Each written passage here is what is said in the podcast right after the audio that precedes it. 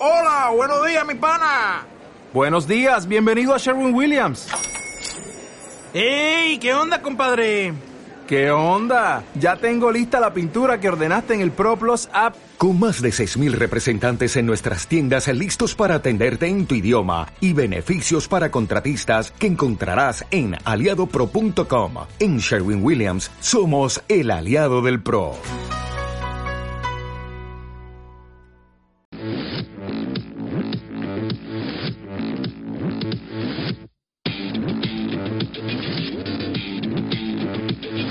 Último incendio mediático se basa en las cartas con balas mandadas a uno de los candidatos a la presidencia de la Comunidad de Madrid, don Pablo Iglesias Turrión, del partido político Podemos.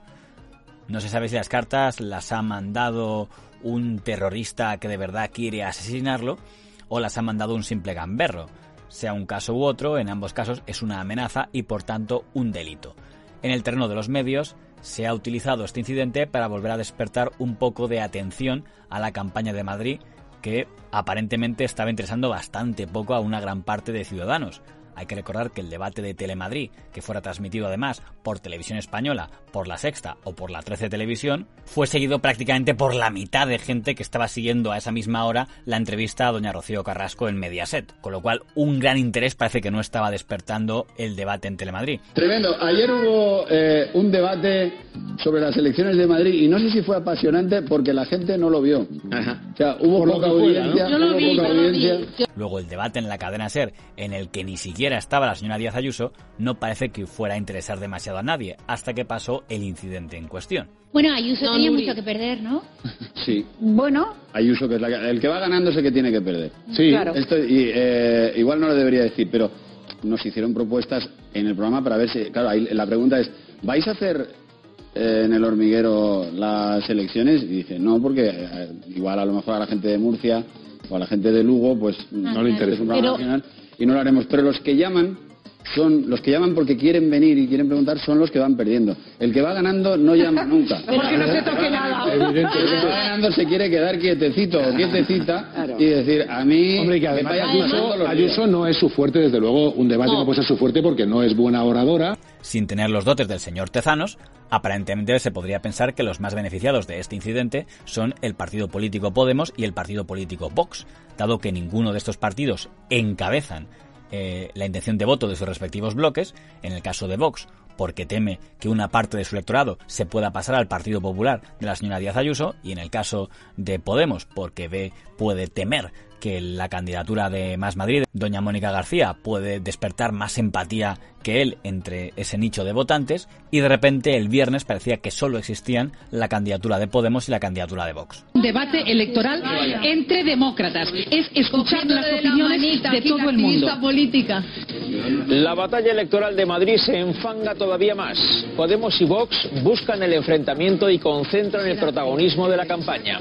Pablo Iglesias abandona un debate después de que Rocío Monasterio pusiera en duda la amenaza recibida por el líder de Podemos. Debate fallido que previsiblemente ya decimos va a ser el último, el último intento de reunir a todos los candidatos. De hecho, la candidata del PP no participaba en este debate porque Ayuso solo ha aceptado participar en uno. He escuchado que he dicho que nosotros condenamos todo tipo de violencia. Yo también pediría que no siguiéramos con este, con este debate. Quisieras, pero Ángel, de verdad que no te vayas. Si te pido, Mónica, que no te vayas. Os pido de verdad que no hagáis el juego a lo que está haciendo la señora Monasterio. Por favor. Los tres que estáis aquí sentados, yo creo que tenéis razón en lo que estáis Somos exponiendo. cuatro, sí, sí. Pero ellos han, Y han me intervenido ahora. hablar. Ellos han- no, porque voy a cerrar yo el debate. Ah, voy a cerrar yo el debate. ¿Me está Nosotros también y ¿Y me nosotros está excluyendo no porque la democracia? no porque usted ya ha intervenido Esto mientras es estaban hablando. dictadura. Está de la dictadura de la SER.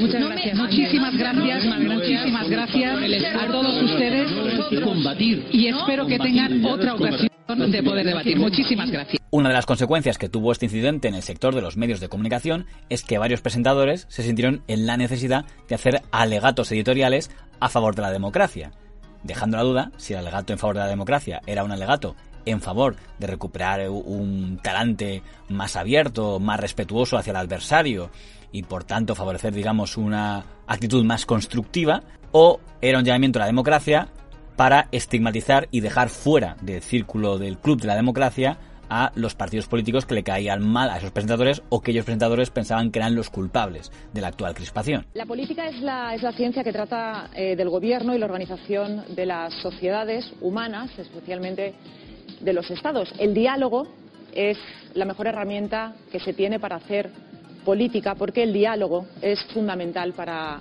la convivencia. Quien no dialoga, pues hace antipolítica directamente.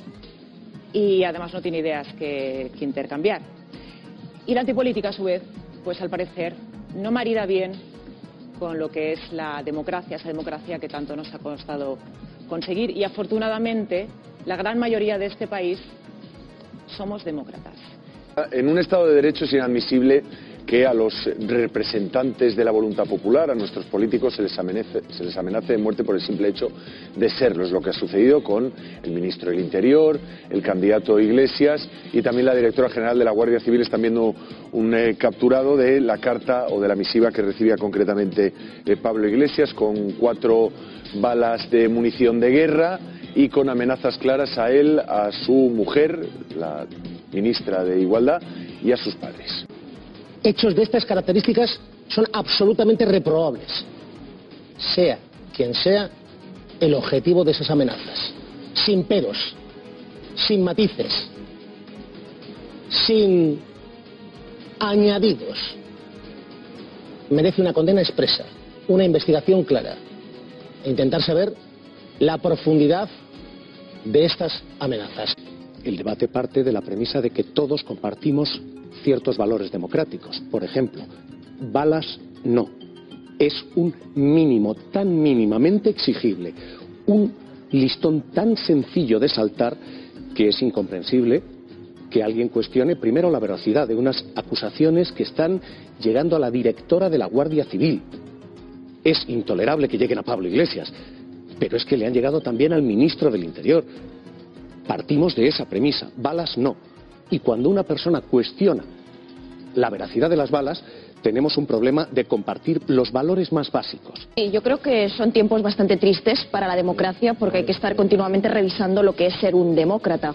Para mí ser un demócrata no consiste en justificarse sobre la ideología de uno cuando se produce uno de estos hechos, de esta, me parece abyecto, absolutamente repugnante. Y desde aquí mi más absoluta condena, esto que han sufrido Gámez, Iglesias y el ministro Marlasca, porque ser un demócrata, insisto, no va de justificar eh, condeno, pero ser un demócrata va de asumir que en democracia no está legitimado nunca ni una amenaza, ni una intimidación, ni mucho menos un acto de violencia. Y creo que la democracia empieza por el discurso y eh, tiene que haber cierre total de todas las fuerzas políticas, de toda la sociedad. En primer lugar, porque estas personas, Iglesias también hasta hace poco, forman parte de lo que es la estructura del Gobierno de España, un gobierno elegido democráticamente por los ciudadanos en las urnas y luego más tarde en el Parlamento. Y eso, en democracia, es lo principal. Nadie tiene derecho a dedicarse a intimidar de esta forma los cargos públicos, porque no son solo la persona individual, que también es abyecto por ese motivo, sino también porque son los representantes de los ciudadanos. Y quiero insistir, mm, hace falta un cierre total y absoluto de todas las fuerzas políticas, porque estamos en un bucle de polarización donde hay quien cree que el conflicto debe salir de las instituciones y dirimirse en las calles o dirimirse a través de estos actos repugnantes y no debe ser así. En ese campo, digamos que a algunos editorialistas se les notó más que a otros a quién responsabilizan de la crispación y dónde quieren marcar el llamado cordón sanitario. Bueno, yo creo que la preocupación fundamental es la introducción de la estrategia de una organización o de un colectivo, no creo que sea individual, que apunta la dinámica terrorista de la extrema derecha. Preocupación por la democracia. Democracia sí, democracia no. Pero esta es la pantalla en la que estamos para lo que queda de campaña. O se está con los demócratas o se está con los fascistas. Para eso ha servido el debate de hoy en la SER para retratar a la extrema derecha banalizando una amenaza explícita de muerte a un candidato. Gente de extremísima derecha, adultos, adultos que parecen, no sé, financieros. Son 53 diputados en el Congreso de los Diputados de España. fascistas, extrema derecha. Eh, eh, ultraderecha. Es que hace cinco años no se nos habría ocurrido que la extrema derecha tuviera dos diputados. Yo creo que lo otro que tenemos que sacar es que ellos han quedado en evidencia. O sea, yo creo que ya no queda ninguna duda de quién es Vox, de este partido neofascista y este partido de la ultraderecha. Si una población se enfrenta al que pueda gobernar la extrema con la extrema derecha y no se echa a la calle, es que merece la extrema derecha. Y yo he querido terminar el programa diciendo que es que nosotros somos muchos más. Es que los demócratas somos más. Entonces, hagámonos oír. Hagámonos oír. Somos más los demócratas. Ellos hacen mucho ruido, sí, pero nosotros somos muchísimos más. Y esto va de democracia. ¿Cuál era el hecho que supuestamente había desenmascarado que el partido político Vox merezca el calificativo por parte de unos cuantos analistas como partido fascista? El argumento de estos analistas es que Vox no condenó la amenaza la carta con bala recibida por el señor Iglesias, aunque aquí no hay acuerdo. Unos analistas consideran que lo que hizo la señora Monasterio sí vale como condena y otros consideran que no vale como condena. Hay que decir que ya antes del debate de la cadena SER había dicho el señor Iglesias que no iba a sentarse con la señora Monasterio, sino hacía una condena más clara que la condena que había hecho. Yo condeno todo lo que sea la violencia. Me gustaría que ellos hubieran condenado lo que sufrimos en Vallecas, y yo, bueno, ya de verdad que de Pablo Iglesias me creo poco. Yo creo que todos los españoles cada vez que vemos algo que dice Pablo Iglesias, pues lo ponemos en duda, ¿no? Del gobierno ya no nos creemos nada. Aquí en la hora de la 1 ha estado Pablo Iglesias, el candidato de Unidas Podemos de la Comunidad de Madrid, y le hemos preguntado por esas palabras de monasterio y nos ha contestado esto. Es gravísimo que una fuerza política que hace abiertamente apología de, de la dictadura ponga en cuestión que el ministro del Interior, que la directora de la, de la, de la Guardia Civil y que yo hayamos recibido balas en casa es, es inaceptable y, y de hecho si no se retracta de esas declaraciones nosotros nos vamos a replantear eh, estar en ningún espacio con Vox. Hay que recordar que el señor Iglesias ya tuvo un encontronazo con la familia Monasterio, porque fue él el que en su día llamó golpista al marido de doña Rocío Monasterio, al señor Iván Espinosa Los Monteros, y entonces fue el señor Espinosa Los Monteros el que abandonó una sesión de una comisión del Congreso por no querer retractarse el señor Iglesias de esas palabras. Espinosa de Los Monteros, que a ustedes les gustaría dar un golpe de Estado, pero que no se atreven. Porque para eso, además de desearlo y de pedirlo, hay que atreverse. Esto es una comisión de reconstrucción y es una vergüenza esa ponencia, es una vergüenza de las ustedes. Usted continúe con su diatriba, dense palmaditas a la espalda, esto es un espectáculo lamentable, propio de un marxista comunista usted, que no conoce lo que es el consenso y que no tiene absoluto ninguna intención de reconstruir nada. Usted continúe, y yo no voy a tolerar esto. ¿Y en qué se traduce que usted no lo vaya a tolerar, no, no? No, no, no, no me entren en diálogos por de este saberlo. tipo, no. Cierre al salir, señoría. Ahora ha sido el señor Iglesias el que se ha ido por no querer la señora Monasterio decir la condena en los términos en los que él consideraba que debía decirse. Pablo, no vamos a debatir Pablo, Pablo, Pablo. Pablo Iglesias abandona el debate de la cadena SER, indignado con la actitud de Rocío Monasterio, que duda de las cartas amenazantes que han recibido Iglesias y el ministro Marlasca. que se vaya usted aquí. Permitir que sigan en el debate Porque así es tengo todo el a derecho del mundo a decir que ya nadie en quien España decide- se cree señora, nada. señora Monasterio. Tensión máxima con la candidata de Vox. Los demócratas saben qué hacemos, señora razón, Monasterio. Escuchamos. No, no, no, no soy una activista, soy una demócrata. Un debate que se tiene que cancelar de forma adelantada. Pero la pregunta es, ¿hubo o no hubo condena? Yo digo, a mí no me parece que Rocío Monasterio haya hecho una condena expresa, clarísima. No. Yo condeno todo lo que sea la violencia. Que a estas alturas vivamos eh, episodios que nos recuerda a los peores momentos de cuando ETA amenazaba. Es decir, que alguien tenga que, recibir una carta. Aparte de eso, condenar, claro que sí, toda, toda la violencia. Y yo creo que la señora Monasterio ahí lo que tiene que hacer es condenar, solidarizarse y, por supuesto, a ella no le parecía suficiente eh, que sus compañeros políticos lo que habían hecho en Vallecas. Bueno, pues cada uno elige su diferencia y hay que condenar eh, todo. He escuchado que he dicho que nosotros condenamos todo tipo de violencia. Pero independientemente de eso, vamos a ver, yo aquí, eh, Javier, lo que sí que haría sería diferenciar. Vamos a ver, una cosa es lo que ocurre en el debate, otra cosa es la condena. Y tú lo has dicho bien y sabes por qué lo has dicho. Tú has dicho, se ha negado la veracidad, ¿vale? Porque yo quiero decir la frase que ha dicho Rocío Monasterio sobre el inicio de toda esta historia, que era si se condenaba o no se condenaba la violencia. Y ha dicho, condeno expresamente todas las violencias, esta incluida. Declaración de Rocío Monasterio. Eh, sinceramente, eso yo creo que es una condena. ¿Vale? Entonces, a partir de ahí ahora hablamos del tono bronco, ¿vale? Y hablamos de si se ha aceptado o no se ha aceptado la credibilidad de las amenazas. Yo no he dudado nunca de ninguna de las amenazas. y hasta que no se ha puesto... Déjame terminar, Javier. y, hasta, y hasta que no se ha probado que una amenaza eh, es falsa, yo sinceramente considero que no puedes poner en duda esa amenaza. El primero que lo puso, en un caso de estos, fue un señor llamado Echenique diciendo que si el bote de ketchup en la ceja de Rocío eh, de Mer, ¿no? Me parece que se llama de... Pero ¿Qué es lo que ha hecho Vox? El truco de la condena genérica, para no tener que concretar que condena las amenazas al señor Pablo Iglesias, recurre a condenamos todas las cosas malas del mundo. Y ya usted deduzca que ahí incluyo todo. Es una táctica política que han usado los rivales de Vox en el pasado, porque con eso Vox está haciendo lo mismo que, por ejemplo, hacían los representantes de la primera etapa de Podemos cuando os decían que condenaran las detenciones de rivales políticos del presidente de Venezuela, señor Nicolás Maduro si me dejas. Pero para hablar de Venezuela y para hablar de todo hay que poner un poco de contexto. Porque si no, lo que se hace es manipular la realidad. y hablamos de los romanos. Toda mi condena a cualquier abuso de cualquier gobierno, a cualquier tortura y a cualquier violación de derechos humanos. Que eso es lo que decían los proletarras cada vez que mataban en el País Vasco. Punto. Sigo. Punto. Sigo. Si me dejáis, sigo. Si no me dejáis hablar, si no me dejáis hablar, no llaméis demócratas. No. Punto y sigo. No, muy distinta. No estoy mezclando Estoy enmarcando. Estoy enmarcando. No he terminado. Toda mi condena a toda la tortura.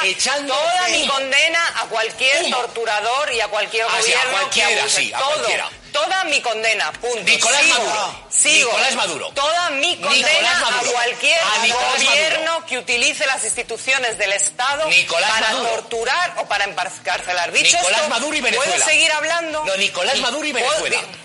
Se especifica. Nicolás Maduro. Bueno, deja que termine y luego no, ya Es que si uno empieza a hablar de la Segunda Guerra Mundial, es que, bueno, yo estoy en contra de los abusos como en la Segunda Alfonso, Guerra Mundial. te has perdido la condena, So que yo creo que es interesante y es ¿Qué? una cosa que se demanda continuamente. ¿Cuál? ¿De la condena? La No, condena pero que ¿sabes No, pero pasa? no, No, específicamente, Nicolás Maduro. No, ¿sabes qué pasa? Que las Sí, condenas tienen que ser tal y como las define Alfonso Rojos. Aunque seguramente la comparación que más le puede doler a un partido político como Vox es que le comparen con el mundo de antes Herri Batasuna, ahora EH Bildu, que en alguna ocasión también ha recurrido a la condena genérica para evitar condenar específicamente los asesinatos de ETA. Pero es muy interesante la analogía que has trazado con ETA, porque estamos en lo mismo, solo que a dar la vuelta. Eh, eh, estamos en lo mismo, ¿por qué? Porque igual que ahora hay quien dice, no, es que ustedes han pactado con los que eran amigos de ETA, ahora estamos en una situación donde la clave, la clave y el diapasón, el tono de diapasón está en quiénes están dispuestos a gobernar o aceptar que les apoyen desde fuera del gobierno con quienes se ponen a decir yo toda la violencia y no me creo que a usted le hayan mandado una carta con bala. ¿Quiénes están, ¿A quién beneficia? ¿Quiénes están dispuestos a hacer un tándem con Vox? que hablaremos de todos los asuntos que saben, pero yo le preguntaba una cosa muy concreta. Si usted ah, ah, condena la- el terrorismo de ETA, las muertes causadas por ETA, no, no, no tiene- ¿es un sí o un no? no Sí, vale, le- voy a tratar, voy a tratar de explicarme eh, un, un poco, un poco por encima de los monosílabos, ¿no? Toda persona puede irse cuando está enfrente de una maleducada que le falta el respeto y que le insulta.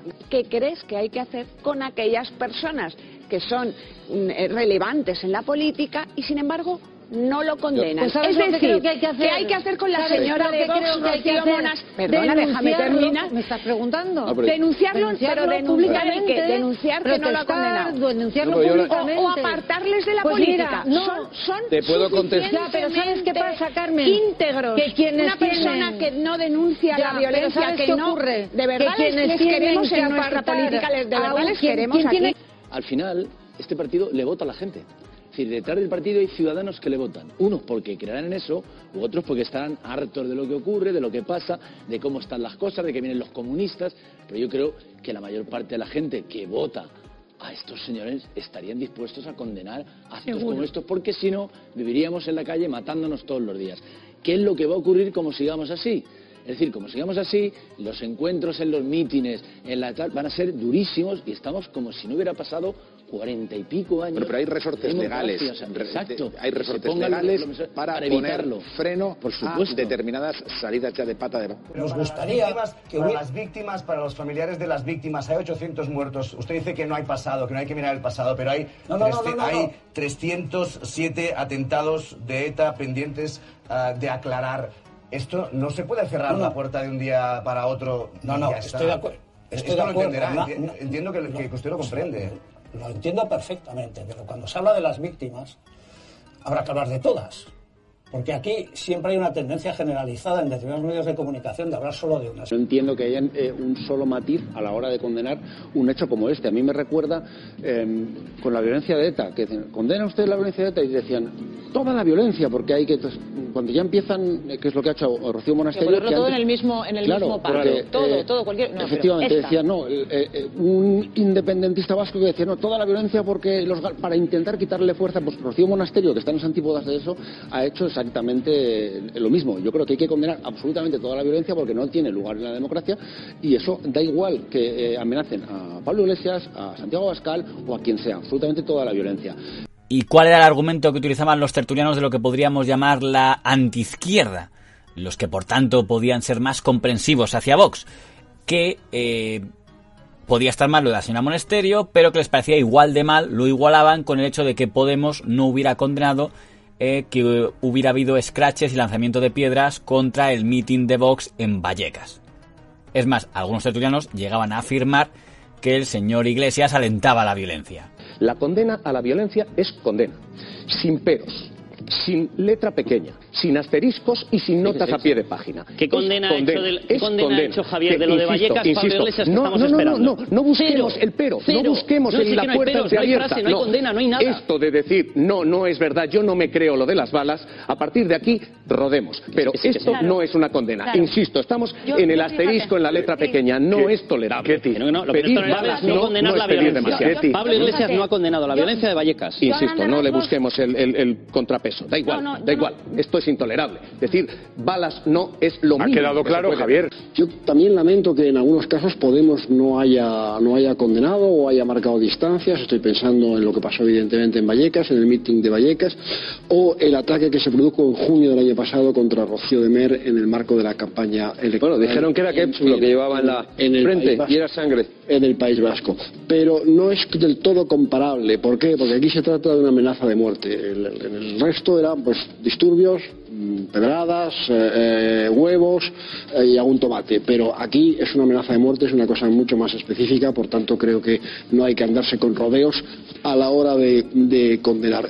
Todos condenamos que no se condene la violencia. Muy mal, Rocío Monasterio, hoy. Muy mal. Bien. Me Bien, imagino bien, que tú qué opinas que Pero podemos, no solo con Cristina otra vez. Cifuentes, no, no, otra, vez no, vez. no Es se puede, estamos a no, 23 de Carmen, abril, el problema, el 21, problema tuyo, el problema tuyo y de mucha gente es que tengo un nivel de crítica y de exigencia cuando a mí me conviene y cuando a mí no me conviene no lo tengo. eso No, es lo que estás aquí todos tú. criticamos a Rocío a Monasterio 23 de y tú de deberías 2021. criticar que no solamente 23 Podemos no haya 2021. condenado la violencia en Vallecas, sino que incluso la alentara, que es mucho peor, Que incluso la alentara. Ese es el problema. Yo 23 de critico a todos por 2021. igual, a todos los extremos, como he dicho al pero principio, hoy estamos a todos los 23 de extremos que polarizan y 2021. justifican. Uno puede tener una declaración de condena tibia y el otro no es que no haya condenado la violencia, es que la ha alimentado y la ha alentado. En Barcelona primero y en Madrid después. Por lo tanto, no podemos tener la piel muy fina para unos y muy gruesa para otros. no, Esto no, es la ley del embudo. No, hablo de ti, Javier, pero déjame tenido- terminar, te lo pido por favor. Porque la hemos tenido muy Te lo pido, por favor. Eh, déjame terminar eh, lo que quiero decir, porque no quiero que se me olvide.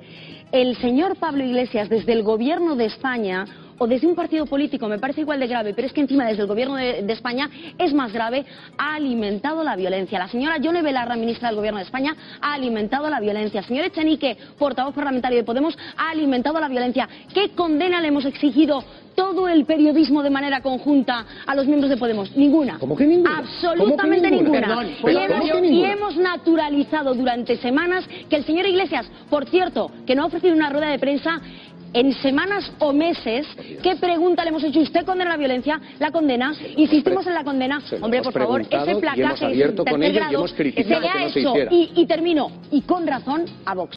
No sé si la señora Garat está poniendo el listón muy alto a la hora de lo que considera ella que es alimentar la violencia. Si se refiere a que el partido político Podemos alienta la deshumanización o la demonización a Vox, eso sería correcto. Si ella considera que deshumanizar al rival es eh, alentar la violencia, ¿qué partido no ha alentado entonces la violencia? Porque también Vox ha deshumanizado a Podemos, también se ha deshumanizado al Partido Popular, también se ha deshumanizado a los independentistas, con lo cual, eh, aplicando esa regla de tres, todos los partidos políticos alentarían la violencia contra todos los partidos políticos y, por supuesto, los tertulianos también alentarían la violencia. Se podría considerar que un discurso como el de la señora Katie Garat también puede alimentar la violencia. Una de las cosas más graves que se han visto es un proceso de deshumanización y de animalización sobre Pablo Iglesias. A Pablo Iglesias se le ha caricaturizado como una garrapata para poder pisarle. A, a Pablo Iglesias se le ha cari- caricaturizado como una rata, como hacían los nazis con los judíos, como una cucaracha, como hacían los hutus con los tutsis. Como se hace con todos los políticos. Como una cucaracha, como hacían los hutus con los tutsis.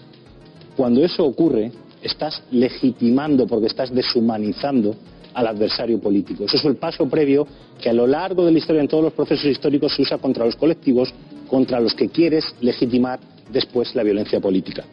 También cabría preguntarse si el alegato que hizo este fin de semana en TV3 el señor Alfón, al preguntársele si estaba de acuerdo con que los vecinos de Vallecas trataran de impedir, por todos los métodos, a Vox dar un mitin en Vallecas, por el hecho de que en ese distrito Vox apenas tiene 13.000 votos frente a la izquierda, que sumará aproximadamente como 60.000 votos, pues si le parecía bien y vino a decir que había que hacer todo lo posible para que Vox dejara de existir.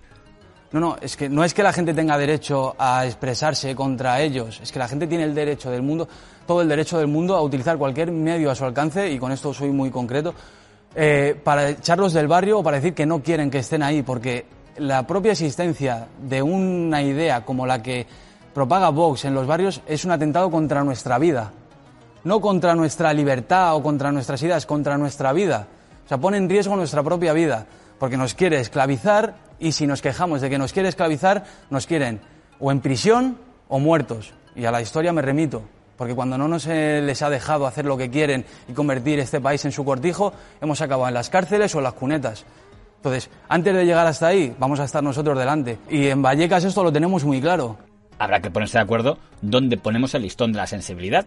Por cierto, no es la primera vez que se lanzan, que se mandan balas a dirigentes políticos. En redes se han recordado los casos del señor don Luis Díaz Alperiz, de la señora doña Rita Barberá o del señor don Albert Rivera. El peligro es esa equidistancia a nivel ideológico. Es decir, que a mí me expliquen cuál es el extremo opuesto a querer abolir los derechos humanos. Porque cuando hablamos de eh, eh, los extremos se tocan, que a mí me expliquen el extremo contrario a querer cargarse la democracia y los derechos humanos, ¿cuál es? Cuando algún fanático le pega un tiro a alguien... Ojalá no ocurra eso. Miquel, quería responder, Fátima. No, yo solamente digo que eh, me- me- absolutamente de acuerdo en prácticamente todo lo que has dicho, Miquel, que es verdad que hay un sector de la ultraderecha absolutamente violento y, y repugnante, si me admites la palabra. Pero eh, políticos de todo signo, eh, de la derecha y de la izquierda, han recibido amenazas de muerte en muchos años. Estoy acordándome de la carta con la bala que recibió Albert Rivera. Le he oído esta noche decir un par de veces que es usted demócrata. Entonces a mí me gustaría conocer su opinión acerca de unos jóvenes eh, radicales o pertenecientes a su partido o seguidores de sus ideas que me parece a mí albergan tanto odio como para mandar una foto con una bala incrustada en la frente de un adversario político. ¿Eso es democracia, señor Carot? Estas personas Gracias, pertenecen a las juventudes de Esquerra y cuando se supo que pertenecían a ellas fueron inmediatamente expulsadas. Porque esto es incompatible con los valores democráticos que nosotros defendemos. Estoy acordándome de Albert Rivera diciéndome que tenía que haber puesto o que había puesto un guardaespaldas en el colegio de su hija porque había recibido amenazas de muerte y me estoy acordando de los carteles de muerte a Rajoy que le publicaban eh, o que le escribían eh, eh, Arán. O sea, eh, quiero decir, hay muchos tipos de política, no solamente la basemos en un lado que también. Por desgracia, la violencia, ya sea por obra de radicales o por obra de tarados, es algo que existe en los países y por eso los candidatos a la presidencia del gobierno de un país o a un cargo relevante suelen llevar guardaespaldas. Y aún así, pues al señor Bolsonaro le metieron una puñalada en plena campaña o al señor Rajoy cuando era candidato a la presidencia por el Partido Popular le metieron un puñetazo en un acto de campaña. Ha sido detenido en Pontevedra después de golpear al presidente del gobierno en plena calle. Se ha acercado a Mariano Rajoy mientras estaba a un paseo. Se había detenido en una de las calles de la ciudad donde hoy hace campaña y le ha dado un puñetazo en la cara. Las gafas al caer al suelo se han roto. El joven ha sido detenido, solo se sabe que es menor de edad, tiene 17 años. Hay que condenar, pero además sin ningún tipo de matices ni paliativos, cualquier tipo de amenaza o- y, por supuesto, cualquier tipo de utilización de la violencia en política o en la vida. Y lo dice, lamentablemente, alguien que, por desgracia, ha sufrido amenazas de muerte familiares, personales durante muchos años y hace no demasiado tiempo. Y precisamente por eso lo digo desde la legitimidad que me da de haber sido amenazado. Por tanto, condena sin paliativos, pero siempre. Es decir, aquí no se puede solamente condenar cuando los amenazados son unos y cuando son de otro lado, entonces nos callamos y miramos para otro lado. Porque entonces, al final, se pierde precisamente eso, la legitimidad para poder condenarlo. entonces, Igual que Pablo Iglesias no condenó ni una sola de las veces Ya que a mí me amenazaban de no, no, ¿Qué no. pasa? ¿Que yo soy de peor condiciones que Pablo Iglesias? A mí sí me pueden amenazar. A mí me pueden colgar la, No, a ti no la foto de mi marido, jamás. como hicieron por mi barrio, dentro de una diana. A mí pueden amenazar con violar no, a mi hija, como no, hicieron. pero que no sigas Claro, por ahí, que no, Pero es que que Pablo Iglesias se ni condenó en su momento cuando no te lo hicieron. solamente lo con- no lo condenaban, sino que encima lo justificaban Eh, diciendo que eso era el escrache eh, era pero fíjate. la medicina democrática del pueblo. 23 de abril es que de eso es hipocresía. 2021. Es el momento en que Rajoy era agredido por un joven de 17 años. Con este fuerte puñetazo en la cara hacía tambalearse al jefe del Ejecutivo y tiraba sus gafas al suelo. Ocurría en Pontevedra, cerca de la iglesia de la Peregrina, donde Rajoy se encontraba con algunos compañeros de partido y simpatizantes. El agresor estaba al lado del presidente, según fuentes del PP, aparentemente para sacarse una foto con él. Fuentes policiales aseguran que está vinculado a Mocidad de Granate, el grupo ultra del Pontevedra, que se ha desmarcado ya de la agresión. Tras el puñetazo era reducido por el personal de seguridad de Rajoy y detenido poco después por la policía. A pesar de lo ocurrido, el presidente ha continuado con su paseo por las calles de Pontevedra. Por tanto, la clave no estaba en la agresión o en la amenaza, sino en la reacción de los rivales ante esa agresión o esa amenaza. Lo primero que ha hecho en Murcia el líder socialista ha sido condenar la agresión. En nombre de todos los socialistas y en el mío propio, le quiero trasladar nuestra solidaridad y condenamos la agresión que ha sufrido esta tarde Mariano Rajoy. Condena también del líder de Unión. vull expressar molt, molt, molt, molt contundentment la nostra condemna a qualsevol tipus d'agressió per lleu o per no lleu que sigui. Daba la impresión de que el objetivo de los tertulianos, de lo que podríamos llamar la antiderecha, no era tanto criticar a Vox como criticar al Partido Popular y a su candidata, doña Isabel Díaz Ayuso, en el sentido de que, en caso de que no obtenga mayoría absoluta, cosa que parece bastante probable, puede necesitar el apoyo eh, de Vox. Y daba la impresión de que querían preparar el terreno para dar a entender que si eso ocurría, la señora Díaz Ayuso no podía aceptar el apoyo de Vox, que estos analistas consideran fascista, porque entonces, si se da esa hipótesis, lo que tendría que hacer era dejar que gobernara la izquierda. La verdad es que es una provocación consciente de la señora Monasterio. Hay que decir que este debate era un debate peculiar porque el Partido Popular no ha comparecido, con lo cual se suponía que la izquierda solo tenía enfrente para debatir a la señora Monasterio y la señora Monasterio lo que ha hecho ha sido de hacer eh, romper totalmente la posibilidad de este debate. Creo que es muy grave que nadie condene una amenaza de muertes. Pues nosotros condenamos todo tipo de violencia. Me hubiera gustado que el señor Pablo Iglesias hubiera condenado la violencia que sufrimos en Vallecas. Lo que ha habido es una discrepancia sobre algo tan condenable, tan horrible, que además yo creo que marca tanto. Sí hay una cosa que de la que estoy totalmente convencida y he cerrado el debate diciéndolo así, que nosotros los demócratas somos muchos más. Somos muchos más. Lo que pasa es que hay mucho más ruido por el otro lado, pero nosotros somos infinitamente más que ellos. Es que al, al- al presidente del gobierno hace dos años eh, se detuvo a un lobo solitario que intentó tirotearlo y que se encontraron en su casa con 32 eh, rifles No, que no, tenía no, el no, señor no. escondido. Pero esto no es una anécdota, ¿eh? Esto no es el que se mete es que- en el palacio es de que Buckingham, se han al lado de la cama camas- de la- Gloria, de la te- te reina. He escuchado No. atentamente, déjame Sí. que termine. Eh, se han entregado cartas con balas a otros eh, políticos. Pablo Para mí, el problema grave es que esa señora va a ser la vicepresidenta de Díaz Ayuso si gana las elecciones. Eso es lo grave. No, no, va a haber debate porque el PP tampoco va a debatir. Estas cosas son las que hacen que veamos ante quiénes estamos. Es decir, si no fuera al debate, si no los hubieran invitado, eh, no lo sabríamos. Y, y- y- y esto me ha permitido entender algo que ayer no comprendía. Yo decía, pero ¿por qué Isabel Díaz Ayuso no quiere ir al debate de la SER? Y ahora lo he entendido. Es como cuando te echas un novio o una novia que dices, menudo impresentable tengo al lado y no quiero ir con él a ninguna fiesta porque me van a acabar preguntando a mí qué pienso de lo que diga mi novio o mi novia y tal. Y entonces, claro, La campaña a quien interpela en estos momentos es al Partido Popular. A quien interpela es al Partido Popular. Lo dices en la línea que lo decía Ángel Gabilondo de el PP no puede gobernar con los votos de. Claro, en el sentido, en el sentido de que yo esperaba del Partido Popular una respuesta, por una parte contundente y un llamamiento al voto de la derecha democrática al Partido Popular. Eso es lo que llamamiento al voto de la derecha democrática que se refugie en el Partido Popular frente a la ultraderecha. Claro, aquí hay una enorme crispación y ahora resulta, y lo voy a decir, a mí es que me importa muy poco que me critiquen, que es solo Vox. Vox es el culpable de todo, ¿no? Es decir, no son culpables los que hacían scratches, los que insultaban en el Congreso, insultaban fuera del Congreso, los que promovían manifestaciones, esos no son culpables. Solamente es culpable Vox. Hombre, es la tercera fuerza política de este país, ¿eh? La tercera fuerza política de este país, a la cual se le quiere hacer un cordón sanitario. ¿Y sabes por qué? Porque ahora también esto se está utilizando. Se está utilizando el efecto de las cartas con balas, que están llamándose, ¿no? ¿Por qué? Porque electoralmente también le viene muy bien a, a los eh, de izquierda radical. Les viene muy bien. Bueno, parece que el Partido Popular se mete en mistificaciones sobre la hipocresía de los demás. actos de violencia, vengan de donde vengan, son condenables. Es un ejercicio de hipocresía y de cinismo, porque lo que no nos puede exigir a los demás es que condenemos y cuando le corresponde a él o son de su ideología, emite todo tipo de justificaciones. Me extraña que Pablo Iglesias se haya levantado de esa mesa porque Vox haya hecho exactamente lo mismo que hace él.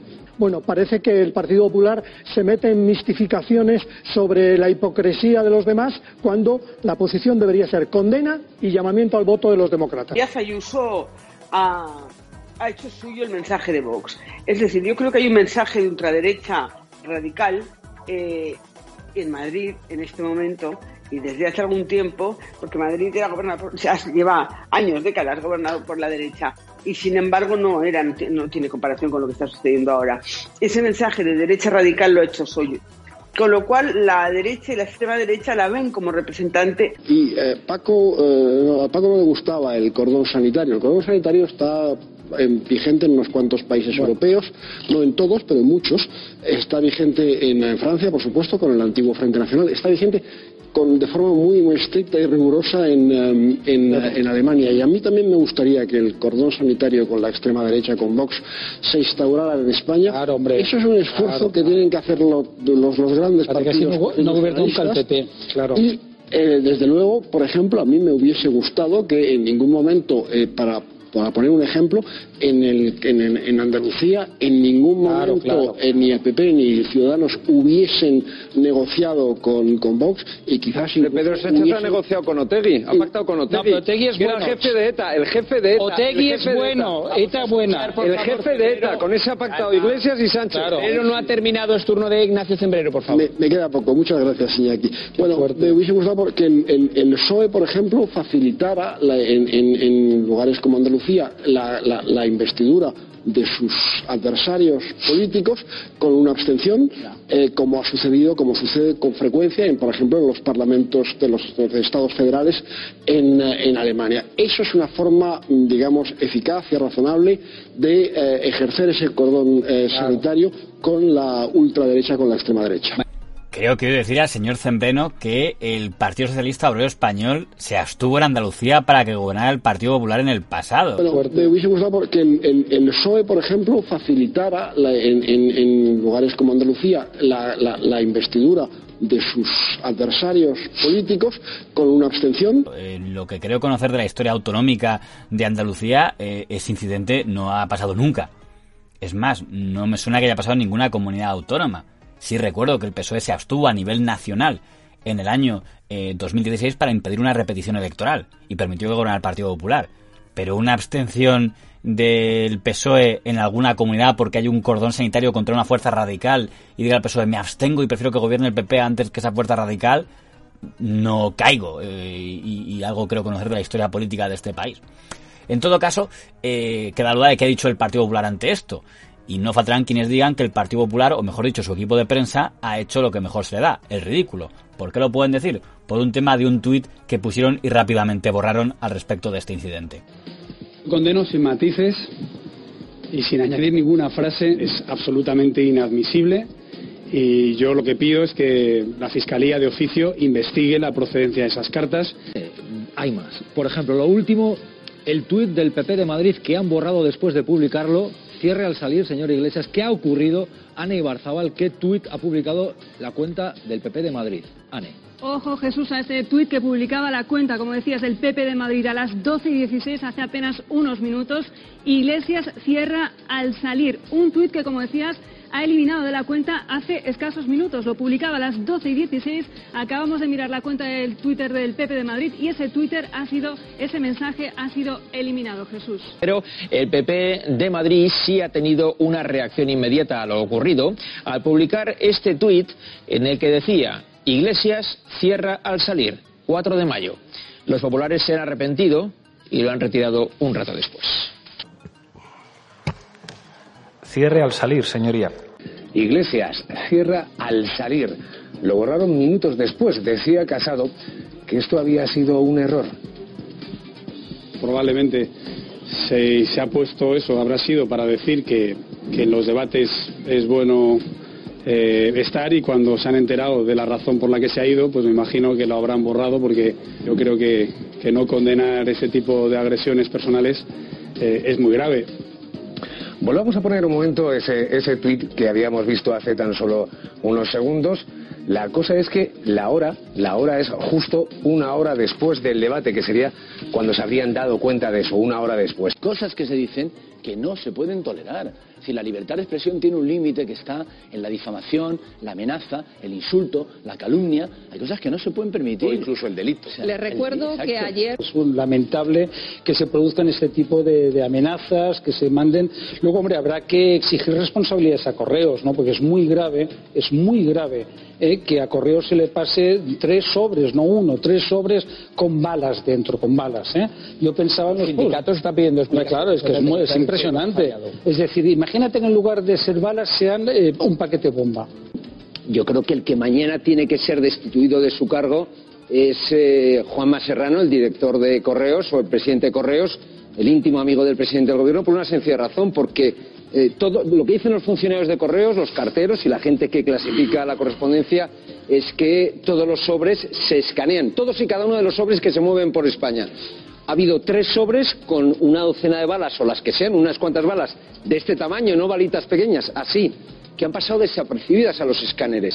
Es decir, lo decía muy bien eh, Paco y lo digo yo mañana en mi columna de OK Diario. Eh, es decir, no quiero pensar lo que puede ocurrir el día que manden una carta bomba a cualquier, a cualquier cargo público o a un periodista. Yo, de hecho, por ejemplo, yo toda la semana recibo amenazas. Cada dos por tres estoy en la policía denunciándolo. Y lo que no voy es de víctima ni voy anunciándolo por ahí. ahí es verdad que el señor Iglesias tiene una. Esto es una amenaza real, pero él está protegidísimo. Está protegidísimo. Y también es casualidad que esto salga cuando las encuestas le dan eh, que va tan mal. Pero la amenaza, ya digo, la policía la considera verosímil. Digo la tertulia más friki no por las referencias a correos, sino porque no sé cómo lo consiguen, pero en la sexta noche el tema de debate siempre acaba siendo lo mal que se llevan unos con otros los que están ahí sentados. Eso sí que es un foco de crispación mucho más fuerte que el de Podemos y el de Vox. Parece que los reúnen adrede a gente que se lleve mal entre ellos, o que lo escenifique o lo teatralice. Y el caso es que doña María Claver, tertuliana, que está ahí para defender al Partido Popular, se enzarzó con el tertuliano don Antonio Maestre, que está en lo que podríamos llamar los antiderecha. Si yo me pongo al nivel que se están poniendo allí, entonces yo eh, se, se hablaría de polarización. Y eso es lo que está ocurriendo en la política española. Eso es lo que está ocurriendo en, la- en los medios españoles. Y el señor Maestre, que tiene cierta ligereza para calificar a otros de fascistas, que encima dice no te da vergüenza no te da vergüenza a ti no te da vergüenza a ti no ser antifascista. No te da vergüenza a ti tú te pones del, lado de los nazis que los metían en el campo de concentración. ese es tu sitio ese es tu sitio ese es tu sitio. antifascista o la fascista ese es tu sitio. pues entonces aguanta que yo responda. aguanta que yo responda después de lo que ha dicho ella. Ah, aguanta que yo responda. No lo tomó muy bien cuando a él le llamaron comunista. Y aunque primero dijo que el hecho de que llamen comunista no lo considera un insulto, luego dejó claro que se sentía insultado, con lo cual se entiende que sí debe considerar eh, que digan comunista como un insulto. Cuando todo este proceso se lleva de manera paulatina, que a nadie le extrañe que haya alguien que se sienta legitimado para actuar con violencia contra los que los medios de comunicación y algunos políticos han puesto en la diana. He escuchado antes, decía Antonio, que esto es la cosificación o la animalización del adversario político. De eso el comunismo y los comunistas sabéis mucho. Y, sobre todo Pablo Iglesias, me refiero. ¿eh? De eso sabe mucho, de los gusanos en Cuba, de los chinches, de los cofascistas, de las ratas. todo esto sabe mucho, ¿no? Y a eso se les fusilaba sin piedad y sin juicio. Sin piedad y sin juicio. Así se establecía. Entonces, eh, ojo con dar lecciones de moral, porque algunos, no muchos desgraciadamente, pero algunos, eh, pues conocen la historia, ¿no? Y conocen lo que ha supuesto el comunismo. Y el comunismo no da lecciones en de moral a nadie, porque ha sido la ideología más criminal y más genocida que ha conocido la historia de la humanidad. Y yo condeno el fascismo y condeno el comunismo. Yo me subo a aquella manifestación del Parlamento Europeo en el que dijo que había que tratar de la misma manera al nazismo y al comunismo como Dios ideologías genocidas. Ya que citas Lo que cosa, representa- cítala bien. ¿Qué es lo que representa? ¿Qué es lo que decía representa? la Unión No, Europea. no. Así que No, no. si citas algo, te lo lees. No, no, insisto. Si citas algo, No, no, te lo lees. Insisto, Sí, pero si comunismo, insistir. pero ya entiendo que Estás tú dando información eres falsa. lo que eres. Bueno, Está- eh, como estás eh, dando información deja- falsa y estamos No en televisión, información yo falsa. oigo información No falsa. No, no, pero es importante. El Ministerio de la Verdad. Alma de Dios. Habla de Alma de Dios. Luego tendrás Sí, opción sí, de maoísmo y trotskismo y leninismo. De 100 millones de Son muertos a sus alucinantes. espaldas. Eso tirando por lo bajo. Más ¿Sabes de lo que 100 es la comisión millones de muertos a sus espaldas. ¿Sabes lo que es la comisión De gusanos, de ratas, ¿Sabes? de chinches ¿Sabes lo que es? muertos a sus espaldas. Eso es lo que tiene el comunismo. Para que le interese, la comisión a la que alude el señor Maestre es la comisión de la etapa del señor Nikita Khrushchev como dictador de la Unión Soviética, en la que denunció los crímenes del señor Stalin en la etapa anterior que algunos lo entendieron como una apertura de la Unión Soviética y otros lo entendieron como un lavado de cara para intentar culpar de todos los crímenes al señor Stalin y de paso librarse de un rival político que era el señor Beria. Así que lecciones de un comunista, ninguna. Ninguna. Y de cordones sanitarios de un comunista, ninguna. Mira, y bueno, No vaya una, por cosa, una cosa, una En cosa. cualquier caso. Si me llama comunista. Bueno, tú y has- yo- pero si lo has dicho Yo te llamo a ti fascista por ir a Pero Plaza si me lo has llamado. Es que tú Pero si me lo has llamado. Yo no soy comunista. Entonces, Mira, como no me lo has llamado, Pero disimular ¿sabes muy bien, maestro. Eduardo, calma. Si no eres comunista, lo disimulas muy Te lo bien. voy a explicar. No soy comunista. Lo disimulas muy bien, maestro. No considero que ser comunista sea un insulto. Lo disimulas muy bien, maestro. No considero que ser comunista sea un insulto. No lo considero. Hombre, pero no lo soy. es la cosa más repugnante Si no retiras ahora mismo la apelación? No. yo te llamo a ti fascista En con absoluto. todas las de la ley. Porque no- además tú No, tienes un, no. motivo. mira. Tú estuviste en la ¿Sabes Plaza de Colón sí, con Vox. Por lo tanto, El- si no lo retiras, el- no, si no, no lo no retiras, lo voy a y si no se le hace que lo retire, yo le llamaré fascista cada vez que haga una María, si apelación. dice que no es comunista, bueno, insiste, No, no, que él no es No, comunista. no, no, no, que yo, eh, claro, ni es comunista él, ni es Pablo Iglesias. No, yo no. Auto, Tú a quien au- quieras, yo no lo autodenomina comunista. Entonces yo digo lo que quiero.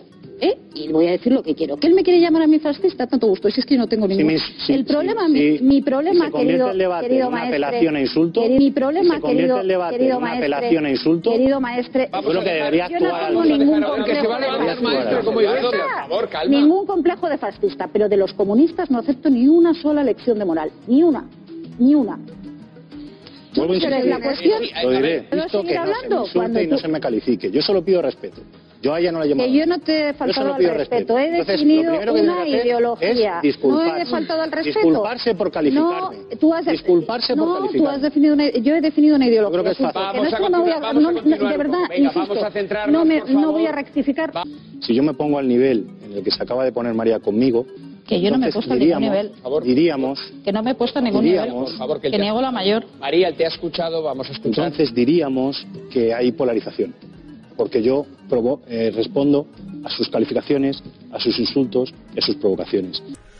Bueno, desde este punto de vista podría considerarse que el señor Maestre considera que cuando él analiza y dice que alguien es fascista y que Vox es un fascista porque ha analizado el tipo de discurso y le parece que es fascista, pero en cambio si alguien analiza su discurso y considera que es comunista, como creo entender que hace la señora Claver, él lo considera una ofensa, un insulto y una provocación. Al final, cada uno barre siempre para su lado. Pero lo más llamativo de todo esto es que el debate de la sexta noche, que en teoría era un debate sobre las elecciones de la Comunidad de Madrid, acabó siendo un debate sobre si les parece o no les parece lo que es comunista don Antonio Maestre, lo cual da una cierta idea del tipo de nivel de los debates de la sexta noche. Ahora, sin duda, el gran ganador del episodio de la bronca en la cadena SER han sido las tertulias políticas, porque tener que hacer una tertulia discutiendo sobre programas políticos de candidatos a la presidencia de la Comunidad de Madrid es muy aburrido. Y en cambio, debatir sobre lo fascista que te parece uno, lo comunista que te parece otro, lo antidemócrata que te parece uno, lo demócrata que te parece el otro, pues es un debate más simplificador que supongo que ahorra el trabajo porque evita profundizar.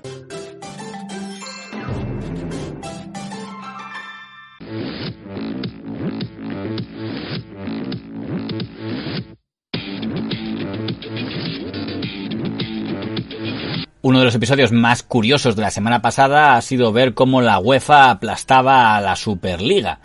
El proyecto que habían hecho una serie de equipos deportivos de primer nivel, encabezados por el Real Madrid de don Florentino Pérez y la Juventus del señor Agnelli, que iban a ser presidente y vicepresidente de esa Superliga, para competir y acabar con la Champions que organiza la UEFA, se desmoronó en apenas 48 horas. Y es llamativo ver la evolución de los medios de comunicación, porque en el primer día en el que se anuncia la Superliga, no lo anuncian como aquí hay un proyecto, vamos a ver si cuaja, vamos a ver si negocian y consiguen que salga. No, lo presentaron como una realidad ya hecha y que venía a quedarse. El nuevo fútbol europeo ya está aquí. Nace la Superliga, la competición cerrada que han creado 12 de los clubes más importantes del continente, entre ellos Real Madrid, Fútbol Club Barcelona y Atlético de Madrid. La van a disputar 20 equipos, los 12 fundadores que se van a ampliar hasta 15 y luego 5 más por invitación. Va a sustituir a la Champions, será compatible con las ligas nacionales y podría arrancar en unos meses. Para ello cuentan con el apoyo financiero de la empresa estadounidense JP Morgan. El primer presidente de este grupo es Florentino Pérez, con el juventino Andrea Agnelli y el mandatario del United, Joel Glazer, como vicepresidentes. La competición se disputaría entre semana y permitiría a los equipos seguir participando en sus respectivas ligas. Aunque su inicio está previsto para agosto de 2022, no descartan adelantarlo un año y empezar dentro de cuatro meses, a pesar de los inconvenientes y las amenazas recibidas desde la UEFA. La Superliga. Que va a limpiar todo lo que acontece en la Champions con partidos pobres. Aquí la Champions, ¿cuándo empieza realmente la Champions? Octavos. En octavo. Ve- Veía el panel, los los nombres de los equipos y ya te emociona. Se para el mundo para mirar todo esto. ¿A quién no le gustaría un partidazo cada miércoles? ¿Os imagináis un Barça-Manchester, un Madrid-Juve o un Atleti-Liverpool y eso cada semana? Los clubes más importantes del mundo enfrentándose entre ellos. Una pasada. Aquí hay una realidad. Los clubes grandes han dicho basta al cortijo de la UEFA. Y la UEFA no puede amenazar. O busca soluciones o se le acaba el negocio. Noticias sin precedentes en el fútbol moderno. Estos 12 clubes, entre ellos tres españoles, Real Madrid, Fútbol Club Barcelona y Atlético de Madrid, forman el grupo de 12 equipos que quieren cambiar el fútbol europeo. Esto es una guerra de ricos entre la UEFA, que ya lo es, y los clubes más poderosos de la UEFA, que ahora quieren separarse de la UEFA para ir por separado y para ir por libre formando una competición privada. Ahí están los 12, tres de España, tres de Italia y seis de Inglaterra. Esta es la polémica Superliga Yo lo que sí que me guío por unas, unos parámetros que son los de eh, el mantener las esencias del fútbol, porque según cómo se construya esto, pues, pues la verdad es que, que puede cargarse el, fútbol y el negocio del fútbol. Y a partir de ahí escuchar estas propuestas en beneficio de los clubes y a defender los intereses del Barça en todo momento eh, a la hora de decidir. Nos habla de otra cosa, en España y en toda Europa, y no en los diarios deportivos, en los periódicos de información general. Insisto, a los que acusan a estos clubes de ser los nuevos ricos, decirles que ya hay unos ricos, que son la UEFA y la FIFA, que son los que se reparten todo entre ellos. Ahora los jugadores, los equipos más poderosos dicen, no, aquí la sartén por el mango la llevamos nosotros. Amigo, yo ya soy amigo de todos, después de 20 años ya me contará. ¿eh? Pues, pues que en vez de hacer la Champions que iba perdiendo interés tal como ya estaba, como ha pasado a lo largo de la historia, como pasó en los años 50, cuando se creó la Copa de Europa. Siempre que hay un cambio, siempre hay gente, y me pregunta el presidente, pasó igual en el año 50 con, Santiago Bernabéu, la UEFA y la FIFA se, opusieron a la creación de la Copa de Europa y cambió la historia del fútbol. Lo que pasa que es, es digamos... Y entonces ahora, perdón, lo que quiere es, es, simplemente lo mismo. ¿Qué es lo, que, ¿Qué es lo que tiene atractivo? Que juguemos entre los grandes la competitividad, es, ese atractivo además se valora más en, la televisión. Entonces, pues se generan más recursos. Cuando dicen, no, es que son los ricos, no, aquí no hay, en Madrid, yo no soy dueño del Real Madrid, el Real Madrid es un club de socios, yo todo lo que hago es por el bien del fútbol. En este momento hacemos esto para salvar el fútbol, que está en un momento crítico. Lo curioso es que en esa campaña de los equipos de la Superliga contra la UEFA, no solo les apoyaron los líderes mediáticos deportivos de España, también apoyaron bastante en la lucha contra la UEFA grandes líderes de opinión que por lo visto tenían su simpatía hacia el Real Madrid o los otros equipos de la Superliga. Cuando a la UEFA le llamaba Unión Especuladora de Fútbol Asociado y a la FIFA no me acuerdo cómo la llamaba, pero, especialmente... Eh, ¿Por qué? Porque desde siempre los gerifaltes de la UEFA y de la FIFA, a los que siempre se les acusa, es un clásico, ¿eh? de un nido de corrupción, etcétera, etcétera, han, eh, han guardado su parcela,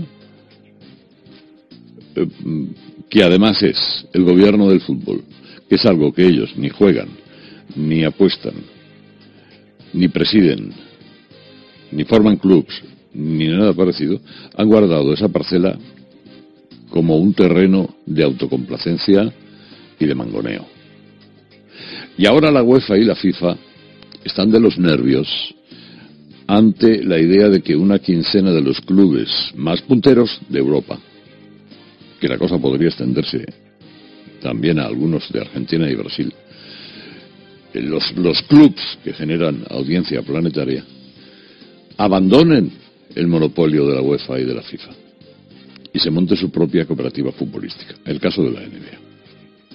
La Euroliga de baloncesto es el precedente de esta nueva competición, el mejor ejemplo para entender lo que va a pasar en el fútbol. Así fue su creación, así cambió el baloncesto un nuevo panorama en el deporte profesional europeo y en concreto en el deporte del baloncesto europeo. Hace 21 años el baloncesto sufría la misma revolución. Nacía la Euroliga, 24 equipos de 14 países, 4 españoles entre ellos y con un nuevo objetivo.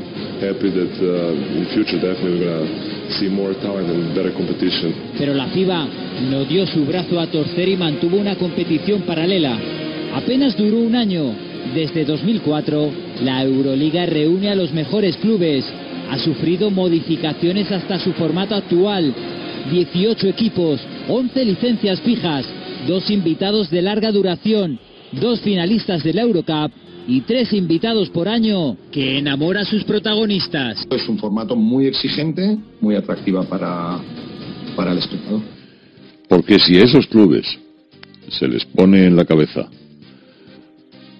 abandonar las competiciones que amparan UEFA y FIFA, lo hacen. ¿eh? El cisma del fútbol sigue, crece, crece en intensidad. Ahora mismo, declaraciones en directo del responsable de la FIFA, de Infantino y de Ceferín, el presidente de la FIFA, de la UEFA.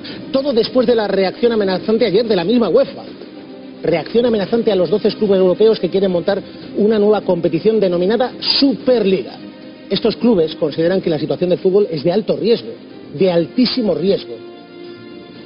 Estos clubes consideran que, son necesarios nuevos ingresos, una competición más moderna, más atractiva, pero la UEFA, las ligas profesionales, las federaciones han reaccionado con críticas y sobre todo con muchísima agresividad. La UEFA, con Ceferín al frente y con la estrategia del chantaje, ha llegado incluso al insulto. Ha insultado a los responsables, al presidente de la Juve, Andrea Agnelli, como si él fuera el defensor, Ceferín de las esencias del fútbol. Hombre, más autoridad la familia Agnelli respecto al fútbol que Ceferín. Pero es que además Ceferín amenaza a jugadores, amenaza a clubes, y amenaza y chantajea a estos 12 equipos, entre los que están el Madrid, el Barça, el Atlético de Madrid, el United, el Liverpool, la Juve, es decir, los grandes de la historia en Europa por lo que no debería sorprendernos. A la creación de la Superliga se oponen las federaciones nacionales, la UEFA, pero no crean que se oponen porque les preocupa la pérdida del espíritu deportivo y de competición, les preocupa perder su porción en el pastel. Y como no vayan con cuidado, se pueden encontrar con una Superliga sin aficionados, aunque no creo que esto les preocupe mucho mientras sigan engordando sus cuentas. Es que la UEFA, la UEFA no es precisamente una organización transparente, limpia y honesta. Lo que quiere es seguir controlando el cortijo particular. Y para ganarse al resto de clubes, están vendiendo con mentiras esto de se acaban las ligas nacionales. Vamos a ver, la realidad, el fútbol vive un momento absolutamente delicado y tiene que reaccionar. La reacción no puede estar en manos de personajes como este y parecidos.